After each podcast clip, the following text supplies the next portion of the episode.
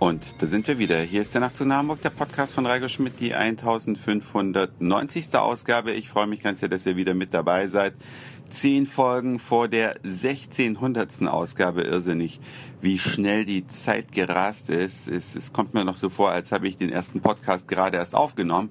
Damals in Frankfurt am Main war das. Und jetzt, ja, Zehn Folgen vor der 1600. Diesmal ist die Tonqualität vielleicht nicht ganz so berauschend, denn ich sitze im ICE.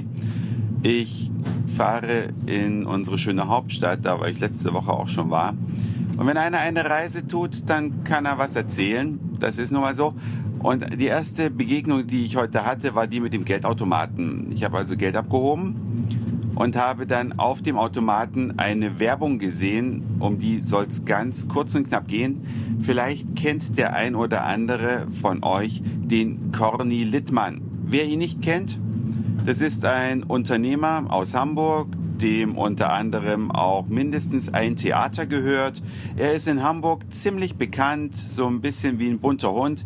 Er war unter anderem auch Präsident des FC St. Pauli über mehrere Jahre hat sich um unseren sympathischen Kiezclub gekümmert. Und was von ihm bekannt ist, er hat ähm, ja nicht viel Glück mit seinen Partnern. Ja, er wechselt also seine Partner doch des öfteren mal und hat das aber, also kann darüber selbst lachen und mit Schmunzeln berichten. Ihr wisst ja, wenn man manchmal über bekannte Persönlichkeiten berichtet, die hören das nicht ganz so gerne, ob es nun Herr Seehofer ist oder ob das vielleicht Herr Beckenbauer ist. Alle, die es vielleicht mit der Treue nicht ganz so genau genommen haben in der Vergangenheit oder durch wechselnde Partnerschaften aufgefallen sind. Aber die reden halt nicht gerne drüber.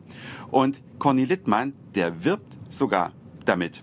ja, das hat mich auch ein bisschen erstaunt. Als ich nämlich Geld abgehoben habe, er wirbt für die Hamburger Sparkasse. Ich war also an einem Automaten, der Haspa, wie die Hamburger Sparkasse hier in Hamburg heißt. Und da lief, während ich auf mein Geld wartete, eben diese Werbung. Die habe ich euch ins Netz gestellt.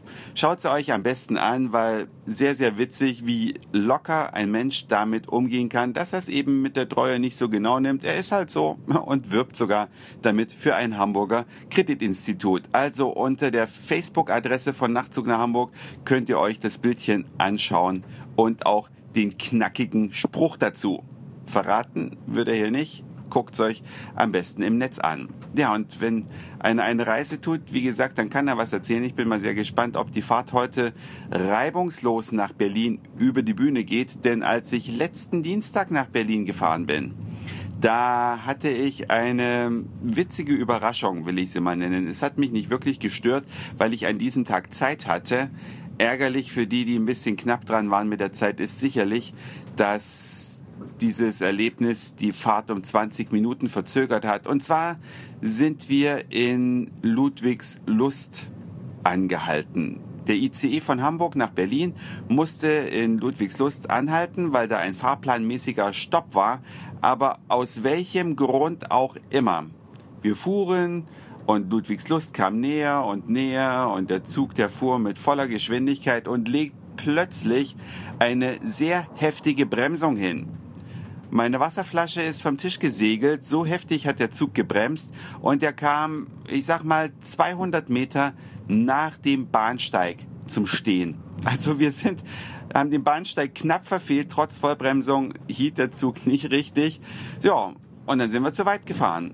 Und dann kam die erste Durchsage vom Zugpersonal, die noch so ein bisschen rumdruckste, was denn nun eigentlich äh, der Fall ist. Äh, jeder Zuggast oder die, die zumindest rausgeguckt haben, haben natürlich längst mitbekommen, dass der Zug einfach zu weit gefahren ist, weil er vielleicht zu schnell war oder weil der Zugführer vielleicht nicht richtig aufgepasst hat oder weil die Signale falsch gestellt waren. Ich weiß nicht, was der Grund war. Auf jeden Fall druckste er so ein bisschen rum, dann war wieder Pause, der Zug stand und stand und stand und dann kam der wieder mit einer Durchsage, hat diesmal zugegeben, dass wir zu weit gefahren sind und dass wir jetzt zurücksetzen müssen. Und ich weiß nicht, warum das so ewig dauerte, weil man denkt ja eigentlich als normaler Fahrgast, okay, der Lokführer ist zu weit gefahren, der steigt aus seiner Lok aus, läuft den Zug entlang, steigt auf der Rückseite in die Lok ein. Der ICE hat ja auf beiden Seiten ein Führerhäuschen und fährt dann einfach die 200 Meter waren es vielleicht zurück. Tja, denkste, keine Ahnung, wahrscheinlich braucht er erst noch 100.000 Genehmigungen und äh, Erlaubnisse und musste da und dort telefonieren. Jedenfalls hat es ewig gedauert, über 20 Minuten, bis der Zug dann tatsächlich sich rückwärts bewegte und am Bahnsteig zum Halten kam, bevor er dann seine Fahrt normal fortsetzen konnte. Und was die Durchsagen im Zug waren, das könnt ihr euch ja an dieser Stelle mal anhören. Und aussteigen können. Es ist gleich der Lokführer auf dem Weg und wird gleich den Zug zurücksetzen. Wir bitten noch um etwas Geduld.